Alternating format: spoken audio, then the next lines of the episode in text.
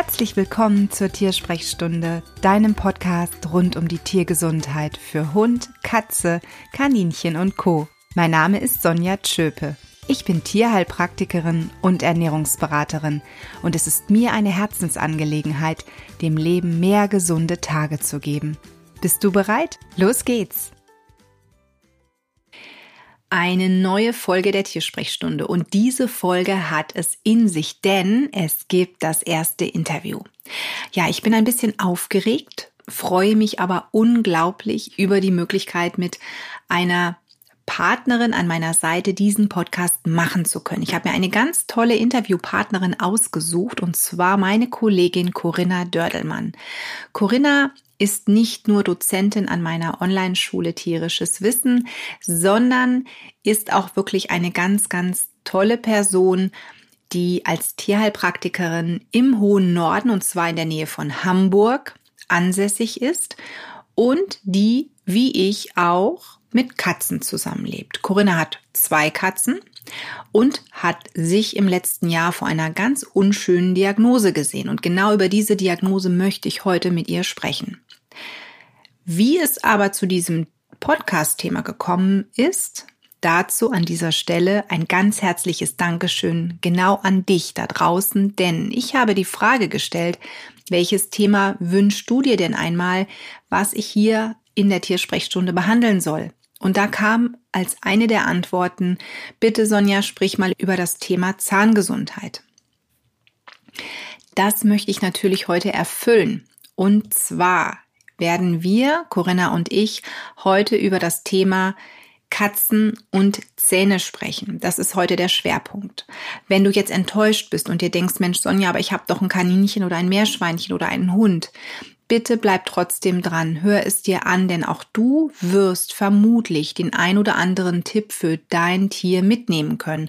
Oder aber der ein oder andere Knoten in deinem Kopf platzt, weil du sagst, ach guck an, das habe ich aber irgendwie anders in Erinnerung. Oder aber du sagst, ja stimmt, da kann sie recht haben. Und das könnte ich vielleicht bei mir auch mal umsetzen oder ausprobieren. Also hör es dir an, auch wenn du nicht dein Leben mit Katzen oder einer Katze teilst. Und jetzt möchte ich gar nicht mehr viel erzählen, sondern möchte sie endlich zu uns holen. Ich sage herzlich willkommen, Corinna Dördelmann. Ich danke dir für die Einladung. Corinna, wir haben heute ein ganz tolles Thema und zwar die Zahngesundheit bei Katzen. Ähm, und es beginnt eigentlich bei dir weniger schön, denn du hast, ich meine, im letzten Jahr ein nicht so schönes Erlebnis gehabt, wenn ich das jetzt richtig auf dem Schirm habe. Erzähl doch mal ganz kurz, was die Diagnose war, die euch äh, der Tierarzt gestellt hat. Ja, genau. Es geht um einen Kater Luigi der zu der Zeit auch noch gar nicht so lange bei uns war, ist gerade erst äh, aus dem Tierheim zu uns gekommen und ähm, ja, der hat die Diagnose Fall vom Tierarzt bekommen. Fall, das ist so ein, äh, ja, ich sag mal, den Begriff kennt man mittlerweile, heißt feline odontoklastische resorptive Läsionen oder auch resorptive Läsionen, wie ich gesehen habe. Also es wird mittlerweile scheinbar auch abgekürzt, hat verschiedene Stufen, also verschiedene Stadien, in denen sich ähm, das Fall befinden kann. Wir bleiben jetzt einfach mal beim Begriff Fall, wenn wir davon sprechen in diesem Podcast.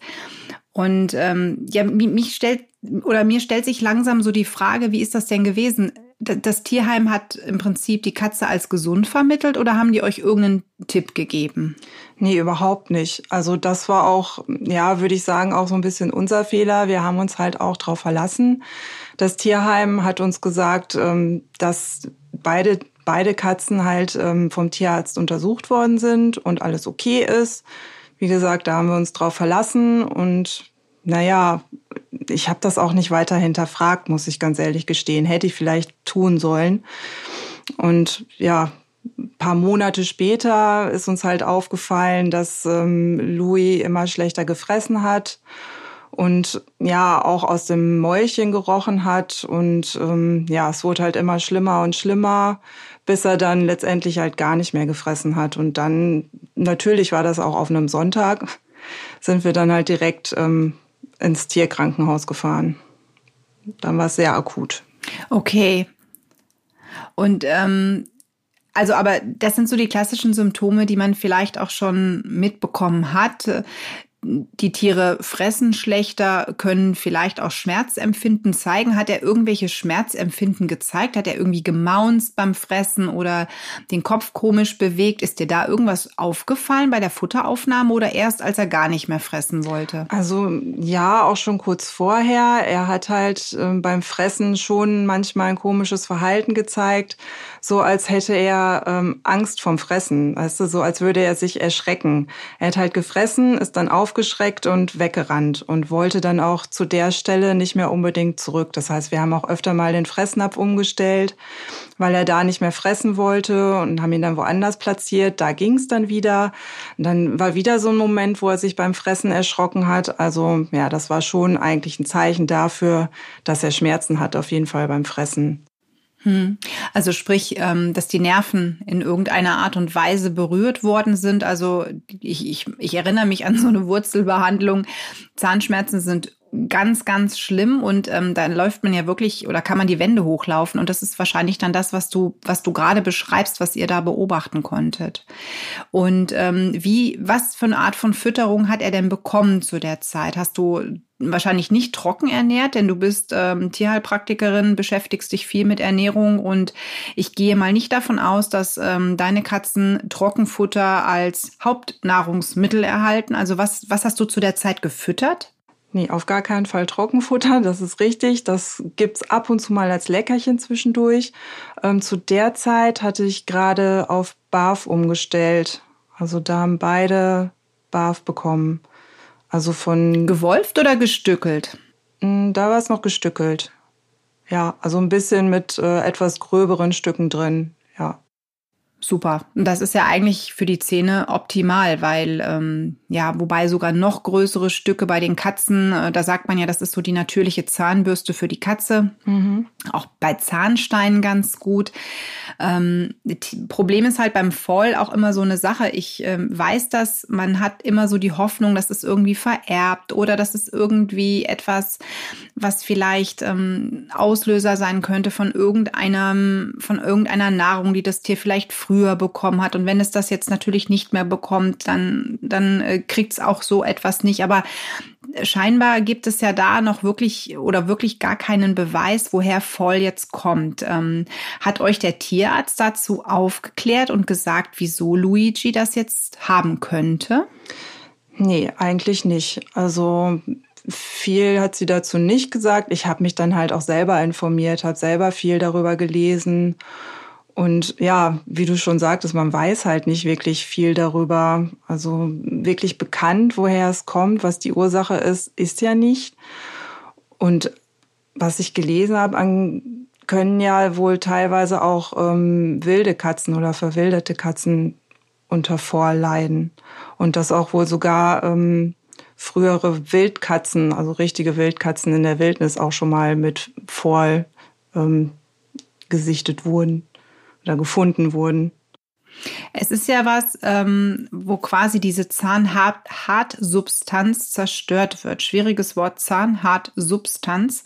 Ähm, jede dritte Katze soll das wohl haben und man sagt wohl 50 Prozent aller Katzen, die über fünf Jahre alt sind, kann es betreffen. Also da muss ich ja wirklich auf Holz klopfen, dass äh, unsere Michu mit ihren fast 20 Jahren diese Diagnose bis dato nicht gestellt hat äh, oder bislang nicht gestellt wurde. Das ähm, also mich hat das wirklich geschockt, als ich eben über das Thema Voll mal so mich so schlau gemacht habe, als eben ich hatte einen Gingivitis-Fall vor einigen Jahren in der Praxis und äh, hatte dort eben auch parallel etwas über Voll gelesen. Und da war ich dann echt etwas sprachlos, dass es doch unglaublich viele Katzen betreffen soll.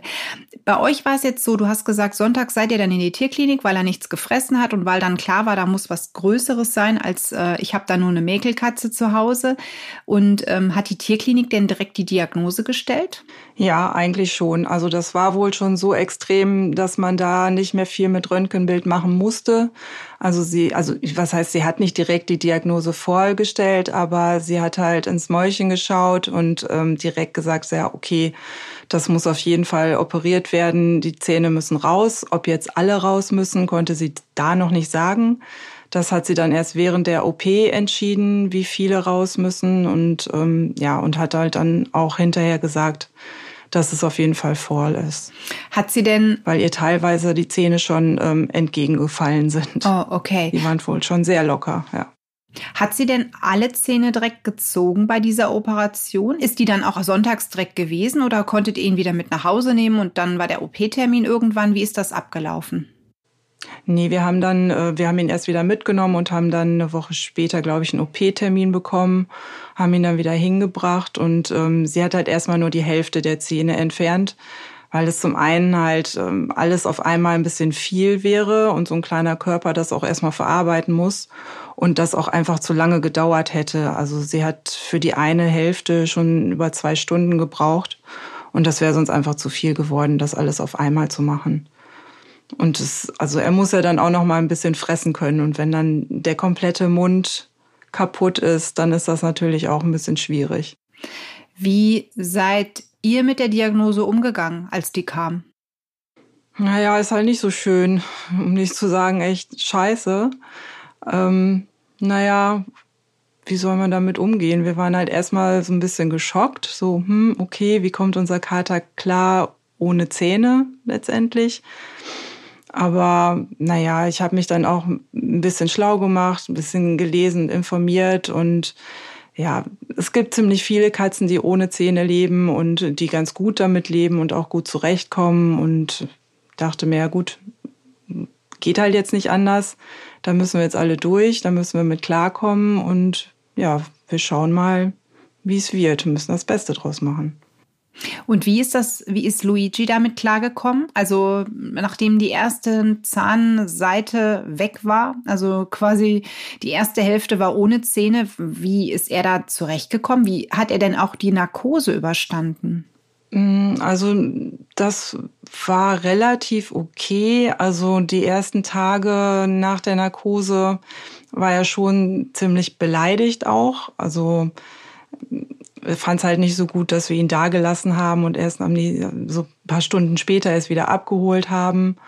Und ähm, ja, an sich hat er die Narkose ganz gut verpackt, also gut weggesteckt und er hat auch direkt danach wieder angefangen zu fressen, also am selben Tag noch, hat er abends noch wieder gefressen hat er dann erstmal Schmerzmittel bekommen. Das heißt, er konnte endlich mal schmerzfrei auch wieder fressen und hat richtig reingehauen. Danach, ein bisschen später, wurde es halt etwas schwieriger, weil wir hatten knapp drei Monate zwischen den beiden OP-Terminen. Und natürlich war die andere, andere Seite der Zähne ja auch noch kaputt. Also da war es war immer noch entzündet und er hat ja dann noch wieder Schmerzen bekommen. Aber ähm, ja, wir haben das relativ gut in den Griff bekommen und er hat dann auch gut gefressen, mal besser, mal weniger. Also er hatte gute, gute Tage und schlechtere Tage, aber alles in allem hat er das ganz gut weggesteckt. Und wie war das jetzt? Du hast gesagt, ihr habt vorher gebarft. Also das heißt, ihr habt roh ernährt und äh, ich sag mal in, mit kleinen Stücken. Was hast du denn danach verändert? Kam für dich da in Frage, dass du sagst, okay, gut, Barf geht jetzt nicht mehr. Ähm, ich, ich muss jetzt, ich sag mal, auf Nassfutter umstellen oder hast du weiter mit roh deine Katzen ernährt? Oder hast du jetzt für den einen weiter mit roh gemacht und für den Luigi eben dann ähm, ja Nassfutter gegeben? Also wir haben weitergebarft. Also das ist eigentlich kein Problem. Ich habe das dann für Luigi halt erstmal ganz fein ähm, serviert.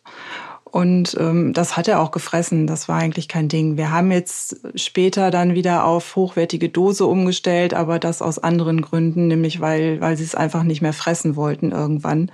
Da gab es dann andere Streitereien am Fressnapf. Der eine wollte dies nicht, der andere wollte das nicht. Und ähm, Deswegen äh, gibt's im Moment Dose, aber vielleicht versuchen wir es nochmal noch mal wieder auf BAF umzustellen. Aber ich denke, mittlerweile ist ja alles äh, im Mäulchen auch wieder komplett verheilt und ich glaube, dass sogar auch kleinere Stückchen nicht so das Problem wären. Das würde, könnte er jetzt auch wieder fressen. Wie war das denn? Ähm, welchen Zeitraum musstet ihr einhalten, um zur Nachkontrolle zu gehen? Mussten da Fäden gezogen werden? Ähm, wie oft musste da der Tierarzt nochmal ins Maul gucken? Ähm, das ist ja auch immer so was. Also mich würde das jetzt interessieren, was kommt denn eigentlich danach so auf die Katze an Nachsorge noch ähm, auf die Katze zu, weil ich sag mal so, welche Katze fährt gerne zum Tierarzt? Michu musste heute nüchtern zum Tierarzt zur Blutabnahme und ähm, naja, sagen wir es mal so, sie schmiss Arien im Auto, weil sie das einfach mistig findet und ähm, war froh, als sie wieder zu Hause war, war dankbar, als sie endlich fressen durfte. Nur wenn ich mir vorstelle, so die hat jetzt eine OP und da muss vielleicht dann alle zwei Tage ins Maul geguckt werden. Ich glaube, dass äh, da würde unsere Katze sagen, du hast sie doch nicht mehr alle. Lass mich, lass mir dann bitte die Zähne drin. Ich, ich ertrage die Schmerzen. Ja, kann ich gut verstehen. Das wäre bei uns wahrscheinlich genauso. Ins Maul gucken ging eigentlich gar nicht. Also da hat Luigi mich auch gar nicht rangelassen. Ähm, Nachsorge war eigentlich total unkompliziert. Es wäre eigentlich nach einer Woche nochmal ein Termin gewesen beim Tierarzt. Also die Fäden müssen nicht gezogen werden, die lösen sich von alleine auf. Aber ja, ich hatte dann mit der Tierärztin telefoniert, weil äh, Luigi halt der ist wirklich äh, schwer einzufangen und äh, schwer dazu zu überreden, zum Tierarzt zu fahren. Also es war sehr extrem. Und ähm, ja, ich wollte ihm das nicht unbedingt auch nochmal zumuten, hatte dann mit der Tierärztin gesprochen und sie sagte, ich soll das selber kontrollieren. Also dann musste ich ihm einmal ins Maul schauen, sollte einmal reingucken. Sie hat mir halt genau gesagt, worauf ich achten soll, dass halt nichts mehr rot ist, dass nichts geschwollen ist, dass man halt keine Entzündungen sieht. Wenn das nicht der Fall ist, dann äh, bräuchten wir auch nicht nochmal wiederkommen. Und ja, das habe ich dann auch gemacht, habe halt selber einmal nachgeschaut und ähm, das sah eigentlich alles soweit super aus und von daher sind wir auch gar nicht nochmal zum Tierarzt gefahren. Was aber jetzt nicht heißen soll, dass man das generell nicht machen muss. Also eine Nachkontrolle ist schon wichtig. Also eigentlich ist schon gut, wenn man den Tierarzt nochmal drüber gucken lässt, vor allem wenn man vielleicht Zweifel hat, ob alles okay ist oder nicht. Mhm. Finde ich auch absolut wichtig. Jetzt ist es ist bei euch ja so gewesen, dass ihr schlussendlich vor vollendete Tatsachen gestellt worden seid. Das heißt, das Kind ist schon in den Brunnen gefallen, die Diagnose Fall war eigentlich da. Wie ähm, du hattest überhaupt keine Möglichkeit, auf die Zahngesundheit der Katzen einzugehen, geschweige denn vielleicht im Vorfeld als Tierheilpraktiker ähm, ich sag mal, irgendwelche Versuche alternativer Natur zu starten, dass das Ganze sich nicht so weit entwickelt, oder? Also die Diagnose kam und dann musste gehandelt werden? Oder hast du vorher schon irgendwas geahnt und irgendwas ausprobiert? Nicht wirklich, nee. Also geahnt, ja, aber ich habe jetzt nicht, nee, also ich habe nicht wirklich was ausprobiert. Also das war halt tatsächlich von heute auf morgen mehr oder weniger so, oh ja, die Zähne müssen raus und da war keine Chance mehr noch irgendwie groß selber zu behandeln. Hm. Es gibt ja immer so, oder ich sag mal, bei verschiedenen Dingen Tipps, die man im Internet sich herausgoogeln kann. Ähm, die Waldbeere äh, wird, oder die, ja genau, die Walderdbeere wird immer gerne genannt bei Zahnsteinproblematiken und dann gibt es hier ein Wundermittel und da gibt es noch ein Pülverchen, was man geben könnte, damit ähm, die Zähne, das Zahnfleisch äh, vielleicht sich nicht entzündet und so weiter und so fort. Was, was hältst du denn jetzt nach der ganzen Tortur, die ähm, ihr mit Luigi erlebt habt, was hältst du denn von solchen Tipps? Denkst du, dass das wirklich bei, jetzt gerade bei der Diagnose Fall irgendwas bewirken kann? Also ich glaube, diese Wald- und Wiesentipps, die man so im Internet findet, gerade wenn es um die Homöopathie geht, ich, ich weiß nicht. Also mit Sicherheit gibt es Mittel, die helfen können, vielleicht auch bei Fall. Ich glaube nicht, dass es heilbar ist. Man kann es vielleicht etwas aufhalten, dass das etwas langsamer voranschreitet. Wenn man da ähm, klassisch homöopathisch arbeitet, da findet man mit Sicherheit ein Mittel, das da auch helfen kann. Aber ja, wie gesagt, an sich, ich glaube nicht, dass man das komplett aufhalten oder heilen kann. Und auf kurz oder lang, meiner Meinung nach, ähm, ist dann doch irgendwann notwendig, die Zähne zu entfernen. Ob es direkt alle sein müssen, ist eine andere Frage. Wie du ja auch schon sagtest, es gibt da ja verschiedene Stufen. Ich glaube, bei vielen Katzen ist es so, dass erstmal nur ein, zwei Zähne entfernt werden, also nur ein Teil. Und ich glaube, viele Katzen haben auch ähm, bis zum Ende hin noch einen Teil ihrer Zähne auch mit vor. Das ist ja auch möglich. ist ja nicht immer direkt so extrem wie bei Luigi. Wie alt ist Luigi äh, zum Zeitpunkt der Diagnose gewesen? Vier Jahre. Auch noch sehr jung. Ja, genau. Weil wenn es heißt, eben 50 Prozent aller Katzen über fünf Jahre, ist das natürlich dann ein Kater, der ja wahrscheinlich zu jeder dritten Katze dann zählt. Ähm, hm. Nehme ich ja. jetzt mal stark an. Es ist jetzt nichts, was ansteckend ist, Gott sei Dank, ja. weil sonst ähm, hättet ihr, nehme ich mal an, äh, mit, ähm, mit dem Hedgie ein anderes Problem. Also sprich, äh, werdet ihr weiterhin in Sorge. Wie geht man denn jetzt allgemein um, wenn man weiß, so der Kater 1 hatte das, ähm, Kater 2, macht ihr regelmäßig was? Wie oft geht ihr zum Tierarzt und lasst das mal überprüfen? Also ich muss gestehen, dass ich jetzt nicht speziell zum Tierarzt gehe, um die Zähne kontrollieren zu lassen. Also zumindest jetzt bei den also bei Luigi sowieso nicht mehr. Aber ähm, ja, Hedge ist halt auch noch nicht alt. Ich, ich achte da schon mehr drauf. Ich bin da ein bisschen sensibler geworden und schaue halt schon, wie die beiden fressen. Also vor allem halt Hedge auch, weil der hat immerhin noch Zähne. Ähm, da achte ich schon mehr drauf. Aber er ist halt ein sehr, sehr ängstlicher Kater und ähm, auch da möchte ich nicht unbedingt zumuten, zum Tierarzt zu fahren, wenn es nicht zwingend sein muss. Also ab einem gewissen Alter würde ich auch sagen, ist so eine ständige Kontrolle auf jeden Fall sinnvoll. Aber jetzt, solange alles in Ordnung ist, gehe ich eigentlich ungern zum Tierarzt, wenn es nicht sein muss. Prüfst du irgendwie die Zähne? In irgendeiner Art und Weise? Jetzt äh, hast du da irgendein Management, dass du sagst, äh, ich, ich guck mal ein bisschen rein oder ich rieche am Maul. Ähm, weil Zahnstein ist ja auch etwas, was die Katzen häufig treffen kann, wo man einfach dann auch sagt, äh, sie sollten regelmäßig zum Zahnarzt, dass die Zähne eben gereinigt werden. Ähm, ja, reingucken geht bei ihm nicht, also noch nicht zumindest, weil ich ihn soweit noch nicht anfassen kann.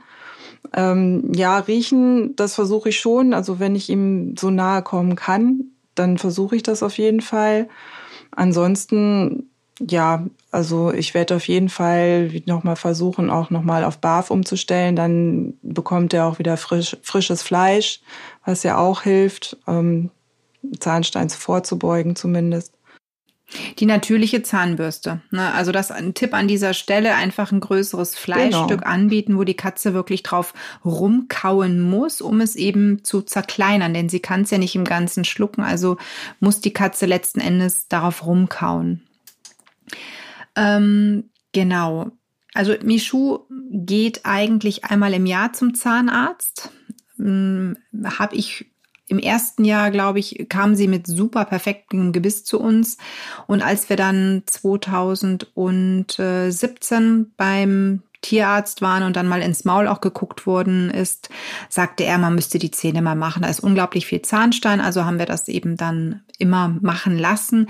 Nur jetzt wird sie 20 und ich habe auch so ein bisschen Schiss vor der Narkose. Ne? Du hattest, ähm, hast jetzt einen, junger, einen jungen mhm. Kater, einen sehr jungen Kater. Ähm, auch da gibt es ein Narkoserisiko. Das haben wir ja bei den Tieren in der Regel immer. Ähm, eine Klinik wird vermutlich auch eine ganz andere Art von ähm, Narkosebetreuung gemacht haben. Also ich nehme mal an, der wurde intubiert, vermutlich für die für die OP ja, ja. und ist mit Sicherheit auch dir erst wieder ausgehändigt worden, als er komplett wach war. Ja, genau. Ich äh, durfte auch leider nicht dabei sein. Also ich durfte ihn halt wirklich erst abholen. Nicht nur, als er komplett wach war, sondern noch ein paar Stunden später, weil sie ihn noch beobachten wollten, ob auch wirklich alles okay ist, ähm, ob er, ja, also ob keine Nachwirkungen da sind.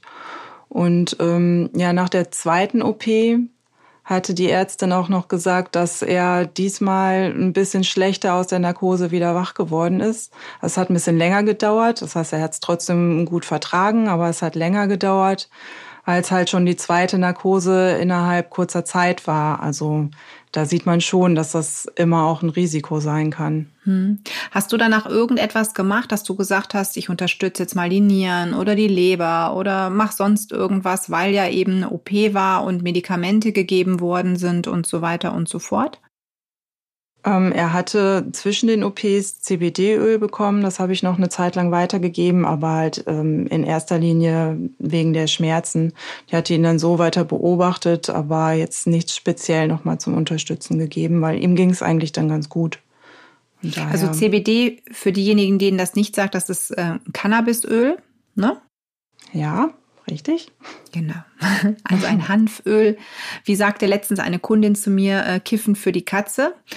Und ähm, es soll Schmerzen lindern. Es kann aber auch zum allgemeinen Gesundheitszustand beitragen. Also quasi, ähm, ja, es ist eine Art Entspannung auch für die Tiere und ähm, ich habe dazu auch schon einiges Positives gehört, dass man ähm, mit so einem Öl, mit einem sehr hochwertigen CBD-Öl wirklich da gut einwirken kann und das ist mit Sicherheit gerade bei einem Schmerztier ähm, eine sehr gute Sache, da noch zu unterstützen. Was man natürlich immer machen kann nach einer OP, ähm, das ist, dass man sagt, man unterstützt die Nieren, gerade bei den Katzen, wo man ja immer weiß, so die chronischen Nierenerkrankungen können im Alter eben irgendwann mal auftreten.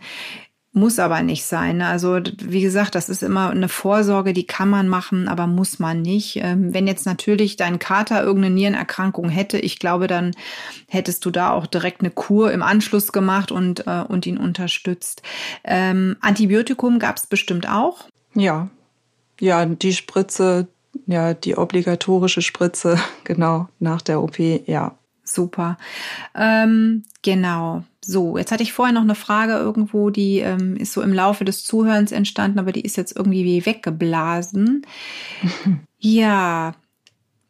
Alternative Therapiemittel, ähm, du arbeitest mit verschiedenen Präparaten, aber du sagst jetzt irgendwo, oder du würdest jetzt dem, dem Zuhörer, der heute sagt, äh, ich finde das total spannend und ähm, mache mir auch gerade Gedanken, kann ich denn irgendwas dann als Nachsorge noch machen, außer vielleicht dem CBD-Öl, wenn jetzt vielleicht die restlichen Zähne, also es sind nicht alle Zähne gezogen, es sind noch welche da, was kann ich denn da machen?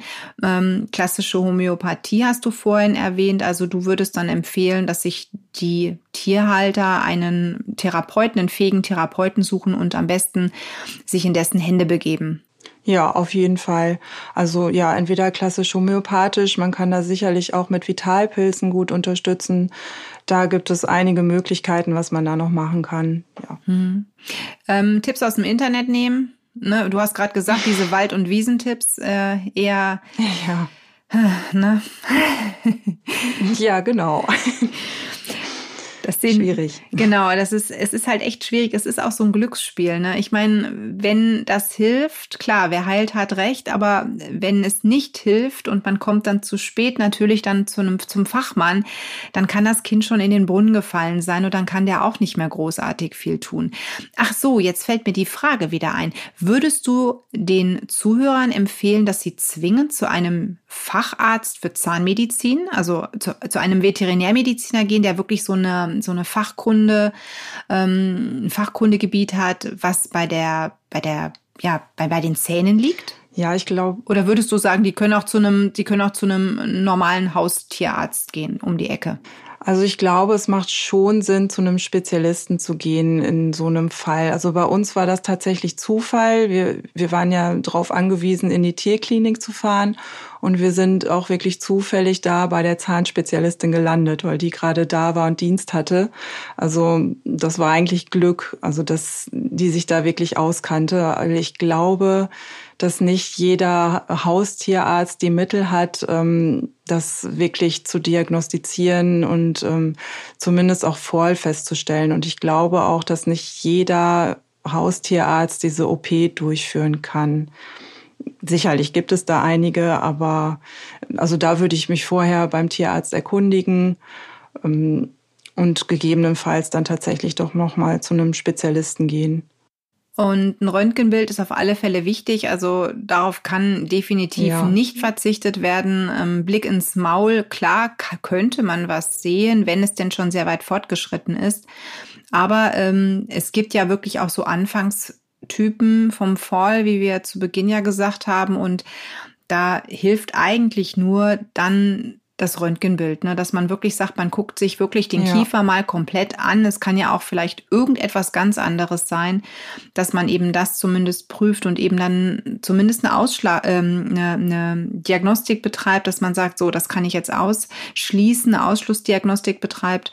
Und ähm, wenn Katzen schlecht fressen, kann es ja unglaublich viele Gründe haben. Ja, eben. Also ja, Röntgenbild ist auf jeden Fall wichtig, denke ich. Und ja, auch das kann nicht jeder Tierarzt machen. Nicht jeder Tierarzt hat ein Röntgengerät. Und daher, ja. Genau. Und natürlich die Katze wahrscheinlich schlafen legen, wenn man der mal ins Maul gucken möchte. Also Michu mag das gar mhm, nicht. Glaube ich. Und Heute bei der Blutabnahme war das auch süß. Ich sagte dann zur ähm, Tierfachangestellten aus Spaß, Vorsicht, nicht, dass sie beißt. Und dann sagt sie, wie, hat die denn noch alle Zähne? Und da habe ich gesagt, ja natürlich. Also zumindest waren sie zuletzt noch da, als ich, äh, ja, als Michu mir mal wieder einen Liebesbiss äh, verteilt hat. Also die Eckzähnchen sind auf alle Fälle noch vorhanden. Und ähm, ja, also wie gesagt, Michu mit fast 20 Jahren, Gott sei Dank, zumindest nicht wissentlich, kein Voll. Ja, toi, toi, toi. Das, also voll wird es dann jetzt auch nicht mehr werden, denke ich. Nein, ich denke auch nicht. Also wenn Michu irgendwann mal den Löffel abgeben muss, dann wird es bestimmt irgendetwas anderes sein. Ich hoffe ja, es ist nur das hohe Alter dann, ne, ohne Erkrankung, dass man einfach friedlich einschläft. Das ist der Wunsch ja von eigentlich jedem Lebewesen. Genau. Ähm, wann ist das gewesen? Letztes Jahr, meine ich, ne? Ist das mit Louis gewesen? Ja, Ende des Jahres, Ende letzten Jahres war das. Ja. Okay, also ist, und die letzte Zahn-OP war dann im Sommer diesen Jahres oder im Frühjahr oder wann? Frühjahr, drei Monate später, ja. Okay. Wie geht es ihm heute? Super. Also kann ich nicht anders sagen. Er ist, ist ziemlich verfressen im Moment. Also man merkt ihm eigentlich gar nicht an, dass er keine Zähne mehr hat. Man sieht's halt, aber ähm, nee, ihm geht's gut alles, alles wieder gut. Und das ist auch ein schönes, ähm, ich finde, so ein schöner Abschluss von diesem Interview, ähm, dass so eine Diagnose natürlich bescheiden ist. Die wünscht mhm. sich keiner. Aber man muss ganz ehrlich sagen, die Tiere können eine ganz, ganz tolle Lebensqualität noch haben und können danach wirklich ähm, wieder aufblühen, einfach weil die Schmerzen auch endlich weg sind, weil es ihnen wieder gut geht, weil sie vernünftig fressen können. Und aus diesem Grunde denke ich mal, dass der ein oder andere Zuhörer wahrscheinlich ähm, ja jetzt doch vielleicht eine kleine Hoffnung hat, wenn stets die Panik da ist, oh Gott, nicht, dass uns die Diagnose voll trifft. Ja, und ich glaube, man muss auch keine Angst davor haben, einer Katze die Zähne ziehen zu lassen. Natürlich ist das nicht schön und ähm, klar, die Zähne haben ja nicht nur die Funktion, die Nahrung ähm, zu, zu reißen und aufzunehmen, sondern auch, sie werden ja auch zum Putzen benötigt. Das fehlt jetzt natürlich, aber trotzdem kann eine Katze auch ganz gut ohne Zähne klarkommen. Das heißt, beim Putzen unterstützt ihr ihn jetzt? Jetzt wird er halt gebürstet und gestreichelt, ganz viel. Dann geht dann auch immer ein bisschen Fell bei verloren. Hm, genau. Genau das meinte ich. Also sprich, er bekommt jetzt sogar noch mehr Liebe und Zuneigung als vorher eh schon. Also genau. sofern man, sofern man das noch toppen kann. ja, Gut. Schwer. Genau. Corinna, wenn Fragen sind, wenn unsere Zuhörer irgendwelche Fragen hätten jetzt zu deinem Fall oder äh, wenn sie selber, ich sag mal, vor dieser Diagnose stehen und ähm, sich denken, oh Gott, ähm, was betrifft mich denn da? Was kommt auf mich zu? Auch vielleicht an Kosten. Womit muss ich denn ungefähr rechnen? Ähm, ich darf mit Sicherheit deine Webseite in den Show Notes verlinken, damit man dich kontaktieren kann, nehme ich mal an. Ja, natürlich, gerne. Und ähm, an dieser Stelle möchten, möchte ich natürlich noch erwähnen oder nochmal erwähnen, du kommst aus dem Norden, das heißt, du lebst nördlich von Hamburg. Also wenn dort irgendwo Hund, Katze, hm, Kaninchen auch oder Meerschweinchen oder welche Tiere machst du speziell leben, ähm, dass die sich die Halter bei dir auch melden können? Also hauptsächlich Katze und Hund, aber kleine Heimtiere auch. Sehr schön. Sehr schön. Das heißt, wenn ihr hier eine fähige, ausgebildete Tierheilpraktikerin sucht für Hunde, Katzen oder aber auch kleinere Heimtiere, gerne bei Corinna Dördelmann melden. Ihre Website, ihre Praxis-Website verlinke ich in den Show Notes. Ja, und dann sage ich an dieser Stelle ganz, ganz lieben Dank, Corinna, für deine Zeit und für diesen Erfahrungsbericht in Sachen Fall. Ähm, ich bin unglaublich dankbar, dass du uns von Luigi erzählt hast und eben wie es euch auch damit geht, wie gut er damit jetzt klarkommt, was du in Sachen Ernährung gemacht hast, äh, ob man alternativ was tun kann. Und ähm, ja, ich wünsche euch auf diesem Wege alles erdenklich Gute und drück beide Süßen von mir. Mag ich. Ja, und wie gesagt, ganz, ganz lieben Dank für deine Zeit. Sehr, sehr gerne. Hat mir sehr viel Spaß gemacht. Ich danke dir. Schön, Corinna. Dann mach's mal gut und ja, wir sind in Kontakt. Ja, auf jeden Fall. Bis dann. Tschüss. Und an dieser Stelle der Hinweis auf die Show Notes, in denen du alle Verlinkungen findest zu den Dingen, die ich im Podcast gesagt habe, um es noch einmal nachlesen zu können. Außerdem die Links, um mit mir in Kontakt zu treten. Und ich sage vielen lieben Dank, wenn du mich auf iTunes bewertest, eine kurze Rezension abgibst. Das würde mich sehr freuen. Bis dann, tschüss